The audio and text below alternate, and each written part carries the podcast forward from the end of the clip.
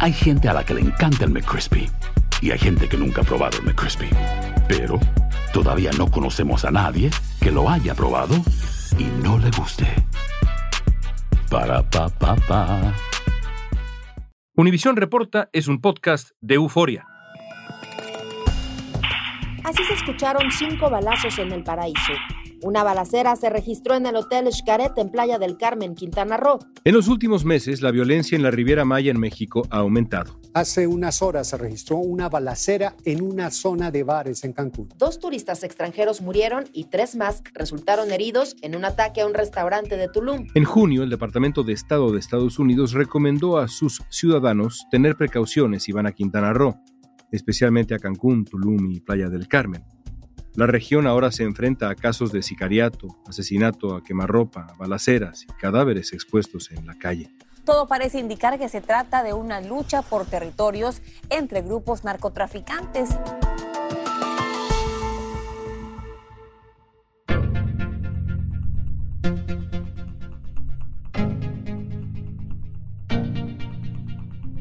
El crimen organizado ha llegado hasta lo más profundo del estado de Quintana Roo y hoy Cancún es la octava ciudad más insegura de México, según la encuesta nacional de seguridad pública urbana. Eduardo Guerrero es un experto en temas de seguridad y crimen organizado en México. Fue asesor en la oficina de la presidencia y en el Centro de Investigación y Seguridad Nacional. Es nuestro invitado de hoy. Guerrero nos va a ayudar a hacer un diagnóstico de la violencia en Cancún, nos dirá cuáles son los cárteles que se disputan el control de la zona y qué papel juegan las mafias criminales extranjeras. Actualmente hay 41 organizaciones criminales en Quintana Roo. Tenemos tanto presencia de Cártel Jalisco como del Cártel de Sinaloa y células asociadas, que son las dos principales coaliciones criminales en México. Hoy es lunes 25 de julio, soy León Krause y esto es Univisión Reporta.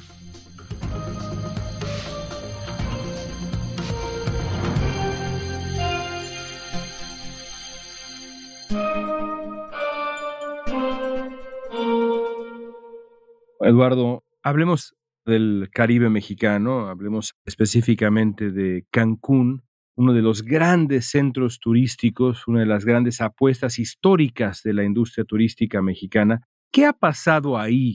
Este lugar donde ahora ocurre horror tras horror. Son varios factores, León. Por un lado, pues se trata de una ciudad relativamente nueva.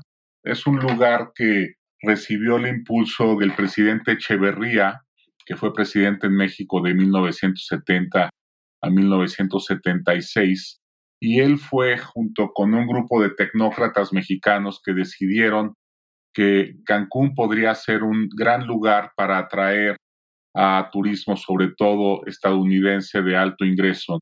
Entonces la construcción, digamos, de este lugar fue rápida, realmente sí resultó ser un lugar muy atractivo y hubo una muy acelerada urbanización de la zona en donde se empezaron a generar grandes espacios de asentamientos irregulares que ahora justamente sirven de espacio de residencia tanto de muchos trabajadores temporales que van sobre todo durante las épocas vacacionales a trabajar a los hoteles de Cancún, como también trabajadores de grupos criminales que viven en estos asentamientos irregulares.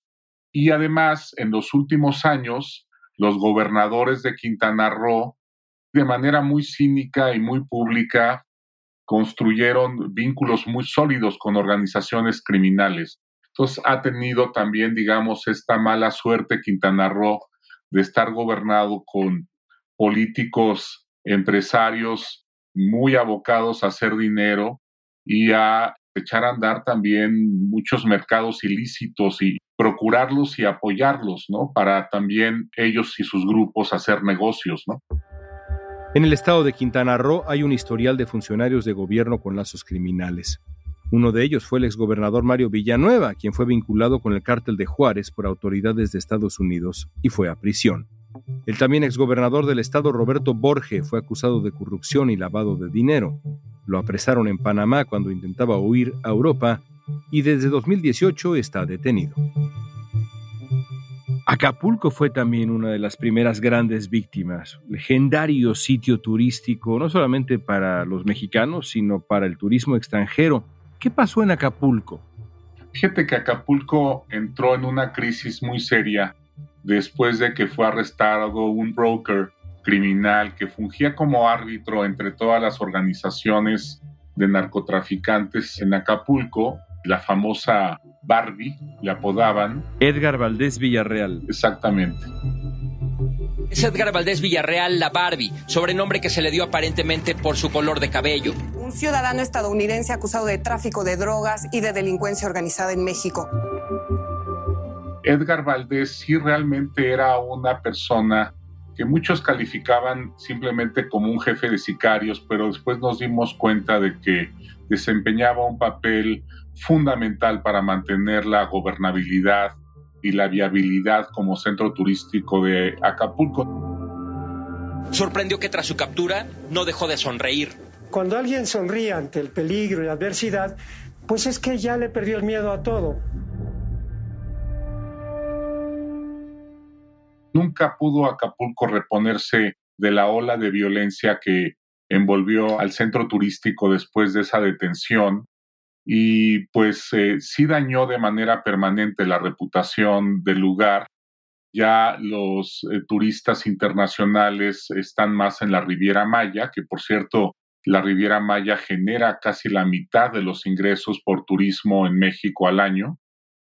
Eduardo, en términos generales, ¿cómo ha dañado el narcotráfico al turismo en México? Fíjate que los grandes centros turísticos se han vuelto en los últimos años muy atractivos para las grandes organizaciones criminales. Antes teníamos pues un fenómeno, digamos, de delincuencia local, pero ahora también se han vuelto pues muy apetitosos estos centros para los grandes cárteles, especialmente Cártel Jalisco, que es una organización con una lógica expansiva muy agresiva. A partir de 2014 nosotros empezamos a detectar una especie de deseo, digamos, de tener presencia en los grandes centros turísticos. Los Cabos fue una primera víctima, digamos, en donde empezaron a registrarse ejecuciones, secuestros y afortunadamente Los Cabos reaccionó muy rápido y pudo contener la crisis a tiempo, ¿no? Ahorita Los Cabos es el segundo en mejor percepción de seguridad del país después de Garza García en, en Nuevo León.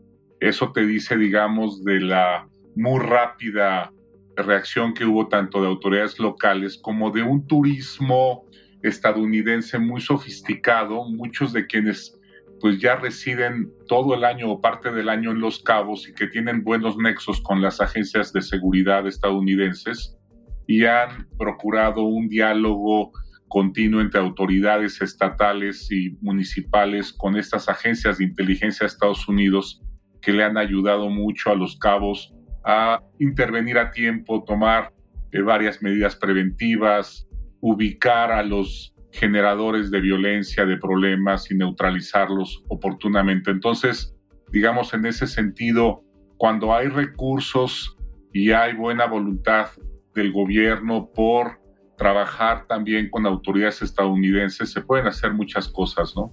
Desde el punto de vista criminal, ¿quién se disputa a Cancún? Actualmente hay 41 organizaciones criminales en Quintana Roo. Tenemos tanto presencia de Cártel Jalisco como del Cártel de Sinaloa y células asociadas, que son las dos principales coaliciones criminales en México con presencia nacional.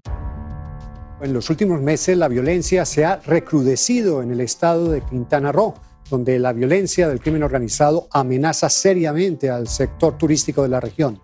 Y además tenemos una colección de organizaciones eh, locales, quizás la más destacada es el cártel de Cancún. Y tenemos también, León, el arribo de varias organizaciones extranjeras, sobre todo de Europa del Este. Tenemos varias organizaciones polacas, rumanas, que se dedican sobre todo a delitos financieros. Recientemente fue arrestado y está ahorita en la cárcel Florian Tudor, que era el líder de la banda de la Riviera Maya, que durante muchos años cometió delitos con tarjetas de crédito y en cajeros. Ellos en estos cajeros instalaban un software en donde quedaban grabados los datos de estas tarjetas y después ellos vaciaban las cuentas de estos turistas. Entonces ellos hicieron en promedio, y esto es información de fuentes a las que tuve acceso oficiales, alrededor de 270 millones de dólares al año durante una década. Estamos hablando de 2.700 millones de dólares solamente en el negocio de extracción de dinero en cajeros automáticos. Así que durante 10 años, esta organización nada más que ha operado en Cancún le robó a los turistas locales, extranjeros, 2.700 millones de dólares. Así es. ¿Qué otros negocios ilícitos hay en Cancún además de esto que nos describes? ¿Extorsión? ¿Droga? ¿Qué sabemos?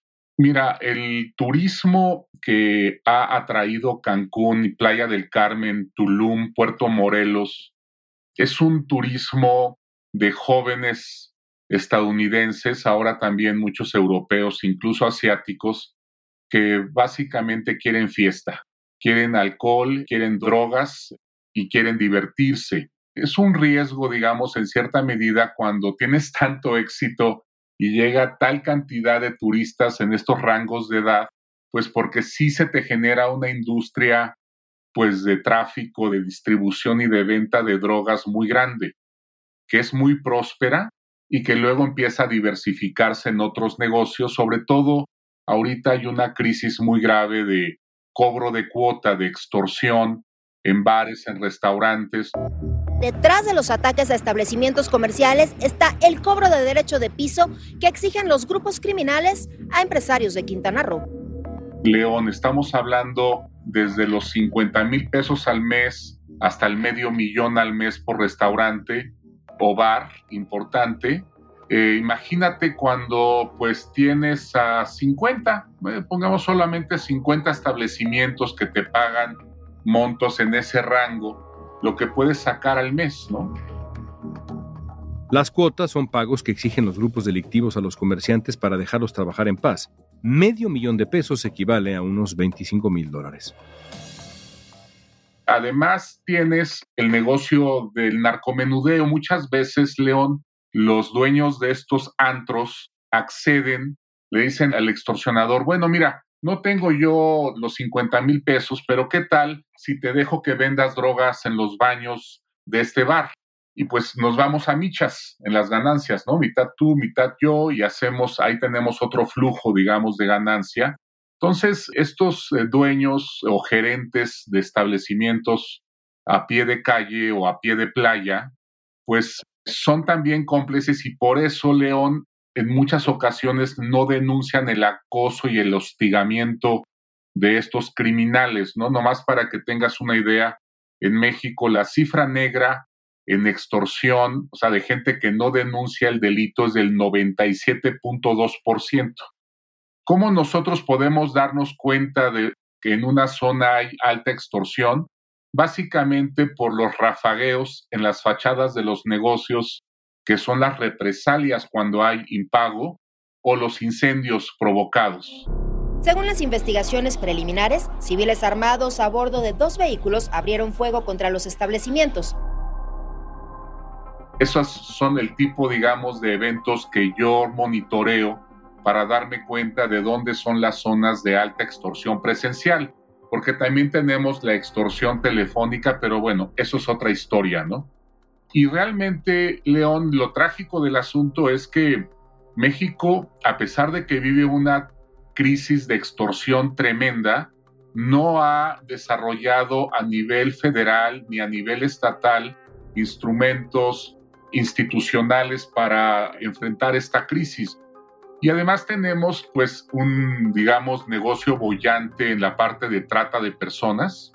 Obviamente se ha vuelto también porque es una especie de hub, de hub internacional, Cancún y Playa del Carmen, en donde tienen tentáculos, como te decía, los grandes cárteles y además ya organizaciones internacionales. Por ejemplo, hemos incluso detectado la presencia de organizaciones vietnamitas, los venezolanos venden cocaína en Cancún, organizaciones venezolanas. Es muy impresionante lo que se ha diversificado, digamos, el portafolio criminal en estos lugares. Al menos una docena de grupos de narcotraficantes se pelean el control de la Riviera Maya, según el fiscal del estado. Entre noviembre y enero se registró uno de los mayores picos de violencia en la región. Un comando armado irrumpió en un exclusivo hotel de la zona y asesinó a dos personas en la recepción.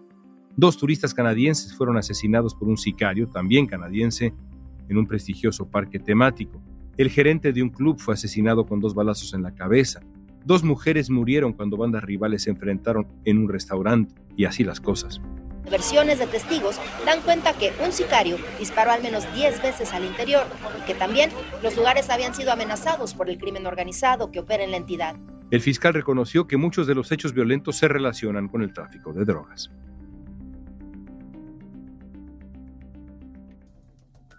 Recordemos que Eduardo Guerrero, nuestro entrevistado, es consultor en asuntos de seguridad y ha visto de cerca lo que ha pasado en Cancún y también lo que han hecho las autoridades para responder a la violencia. Nos has pintado un escenario terrible en Cancún, en donde se vive este largo catálogo de crímenes.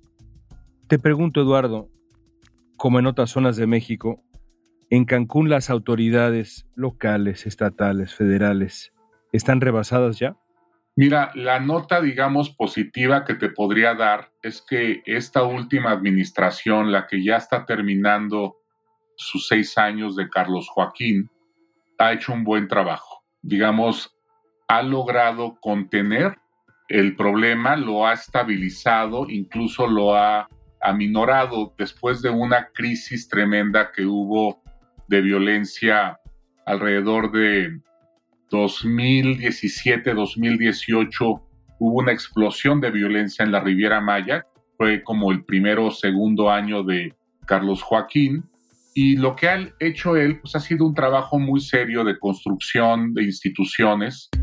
Una nueva fuerza de seguridad resguarda Cancún. Pues así nos sentimos más seguros, sentimos que pues, nos están cuidando, que, que pues todo está bajo control. Estos eventos muy mediáticos que hubo a principios de año en algunos bares de Tulum, en algunos hoteles en la playa, en Puerto Morelos, en Xcaret, y un asesinato de un gerente de Mamitas, un bar también en la playa, pues eh, fueron, eh, digamos, alertas que sí se tomaron muy en serio también por el gobierno federal e inmediatamente se enviaron un buen número de elementos de la Guardia Nacional para trabajar con las policías locales y la policía estatal. Esta nueva Guardia Militar recorre las calles, playas y la zona hotelera de Cancún, resguardando a los visitantes. Los 750 agentes forman parte de la estrategia de seguridad del gobierno de López Obrador para tratar de contener la violencia y el crimen organizado. Inmediatamente te diría que congelaron el problema. No lo han resuelto, pero no ha aumentado más. De hecho, ya no ha habido eventos recientes de ese calibre, sobre todo de agresiones contra turistas. Sigue habiendo ejecuciones, pero sobre todo de narcomenudistas o de cobradores de cuota. Y sí hay una pelea muy férrea entre células que están compitiendo fuerte a nivel local. Para hacer frente al aumento de la violencia, el secretario de Seguridad Pública del Estado informó que habían reforzado sus estrategias y habían tomado medidas como el aumento de videovigilancia, además de garantizar el anonimato de la denuncia. Durante la Conferencia Nacional de Gobernadores que se llevó a cabo en mayo, el gobernador Carlos Joaquín González expuso que la incidencia de delitos que involucran a turistas es menos de 1%, a pesar de recibir 14 millones de viajeros cada año. Carlos Joaquín González dejará su cargo en septiembre, cuando comience el mandato de la gobernadora electa Mara Lezama. Eduardo, describías el eh, destino de Acapulco después de la salida de Edgar Valdés Villarreal la Barbie de ese tablero tras su detención. ¿Qué tan cerca o lejos en tu diagnóstico que nos has compartido el día de hoy ¿Qué tan cerca o lejos está Cancún de un destino similar, de perder atractivo como destino turístico? Francamente lo veo lejos. En el caso de Acapulco, pues es un centro turístico ubicado en un estado muy complejo, con grandes rezagos sociales, con mucha pobreza y también con una tradición de violencia que viene desde hace muchos años. Cancún, por lo demás, está en un estado que tiene mucho más recursos justamente por este gran éxito de la Riviera Maya para enfrentar este problema de los que cuenta un destino como Acapulco, ¿no? Donde las finanzas estatales son tan precarias y también las municipales, ¿no? Entonces, es muy impresionante, León, ver la cantidad de dinero que han invertido en los últimos cuatro o cinco años, tanto los alcaldes como el gobernador, para construir corporaciones policiales serias, policías bien entrenados. Recientemente hubo una reunión muy interesante con autoridades del FBI, de la DEA, del Departamento de Justicia. De hecho, a mí me invitaron para que un poco hubiera un intercambio de información, de inteligencia entre también las autoridades estatales y municipales con las agencias norteamericanas. Y creo también que eso ayuda mucho tanto a profesionalizar los elementos como para contar con instrumentos tecnológicos que apoyen la labor policial. Te pregunto por último, dime un escenario que te preocupa en función de Cancún. Un escenario que te venga a la mente en el que digas, si pasa eso, la cosa puede empeorar.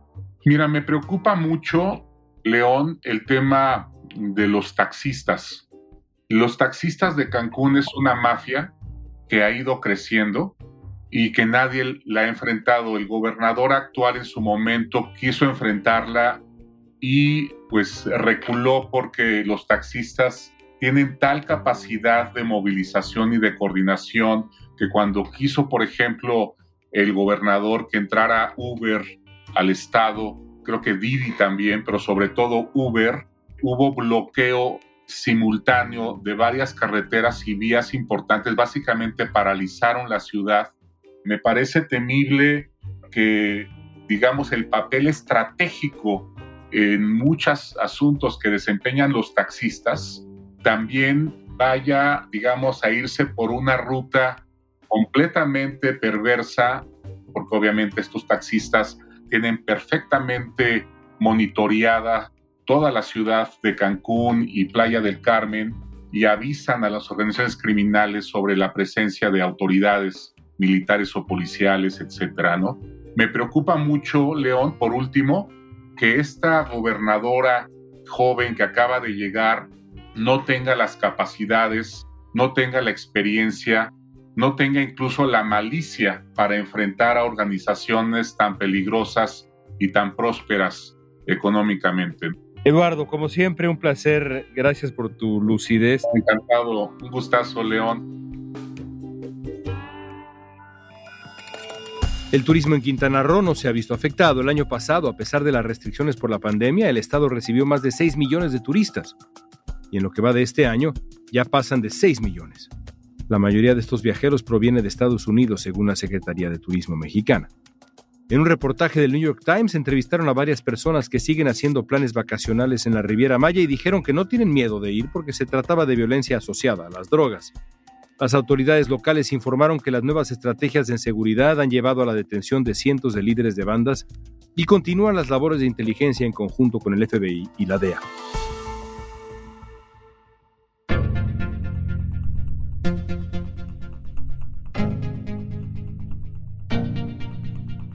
Esta pregunta es para ti. Después de lo que has escuchado, ¿considerarías viajar a la hermosa Riviera Maya mexicana? Usa la etiqueta Univisión Reporta en redes sociales y danos tu opinión en Facebook, Instagram, Twitter o TikTok. Si te gustó este episodio, síguenos y compártelo con otros. En la producción ejecutiva, Olivia Liendo. Producción general, Isaac Martínez. Producción de contenidos, Mili Supan. Asistencia de producción, Isabela Vítola y Débora Montaner. Música original de Carlos Jorge García Luis Daniel González y Jorge González.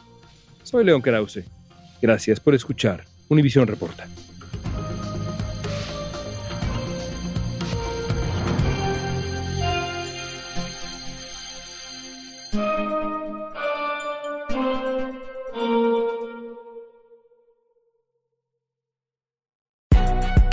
Si no sabes que el Spicy McCrispy tiene Spicy Pepper Sauce en el pan de arriba, y en el pan de abajo, ¿qué sabes tú de la vida? Para, pa, pa, pa.